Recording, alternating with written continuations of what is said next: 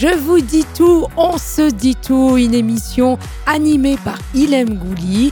C'est une émission Radio Languedoc, une émission qui vous permet de donner votre point de vue sur un fait d'actualité, libérer la parole. La parole est à vous, on se dit tout, je vous dis tout, c'est maintenant. Alors pour cette première, je vous ai posé une question. Le Covid nous a-t-il assagi? Des personnes se sont prêtées au jeu et non seulement ont répondu, mais ont donné leur point de vue. Rappelons-nous, retour en arrière. Tout d'abord, lorsque la maladie a accablé le pays, nous étions tous pris de panique. Le président lui-même, Emmanuel Macron, nous avait annoncé Nous sommes en guerre. Les écoles étaient fermées, les enfants n'allaient plus à l'école, le confinement était mis en place. Le Covid vous a-t-il assagi On a posé la question à Lovely, 9 ans. Lovely, la parole est à toi. Moi aussi, j'espère que le corona il sera fini. Parce qu'avec ça, du coup, papa, il est, euh, donc il est positif au corona. Et ça, ça m'embête parce que, en fait, j'ai envie de le voir. Mais qui, que, que ça fait que papa reste à la maison enfermé, pour moi, ça me fait du mal. Moi, moi je me dis dans ma tête, moi aussi, j'aimerais avoir le corona.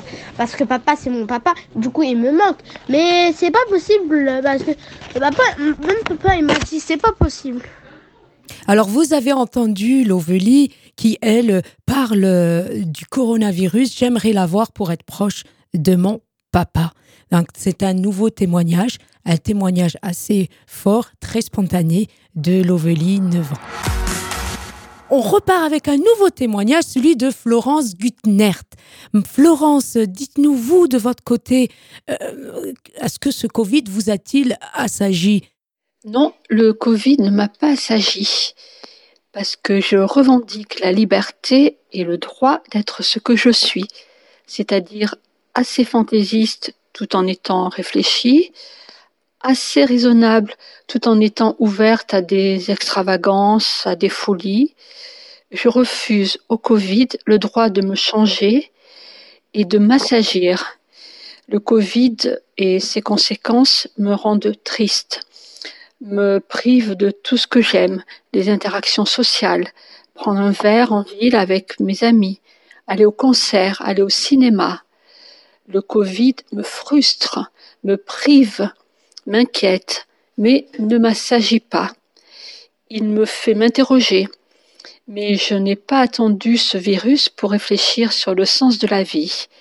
Et pour moi, le Covid est un obstacle et pas un allié. Donc, il faudrait peut-être définir plus le, terme sage, mais euh, la réponse pour moi est claire, nette. Le Covid ne m'a pas assagi et je ne lui euh, octroie pas ce droit. Merci Florence pour cette euh, euh, intervention, pour ce retour. Je, je vous remercie. Vous l'avez entendu, c'est également un témoignage assez poignant où ça nous renvoie sur effectivement sur nos grandes capacités, des capacités peut-être également d'individualisme, d'altruisme qui, a, qui a été démontré lors de cette crise sanitaire. On, on parle aussi de valeur derrière, parce que finalement, la vie, la vie, ce n'est pas un prix quelque part à payer face à cette adversité. La vie, c'est aussi cette dose d'adversité. Comme je disais tout à l'heure, le prix à payer, c'est-à-dire le loyer de la vie, euh, elle est bien sûr, elle est belle, mais parfois faut-il s'acquitter de ce loyer? Euh, nous avions l'habitude de ces loisirs, nous avions l'habitude effectivement de partir en voyage, euh, et, et, finalement aujourd'hui on est face à soi-même, face à nous-mêmes. Je vous remercie d'avoir écouté Je vous dis tout, on se dit tout avec Ilem Gouli. On se dit à très vite.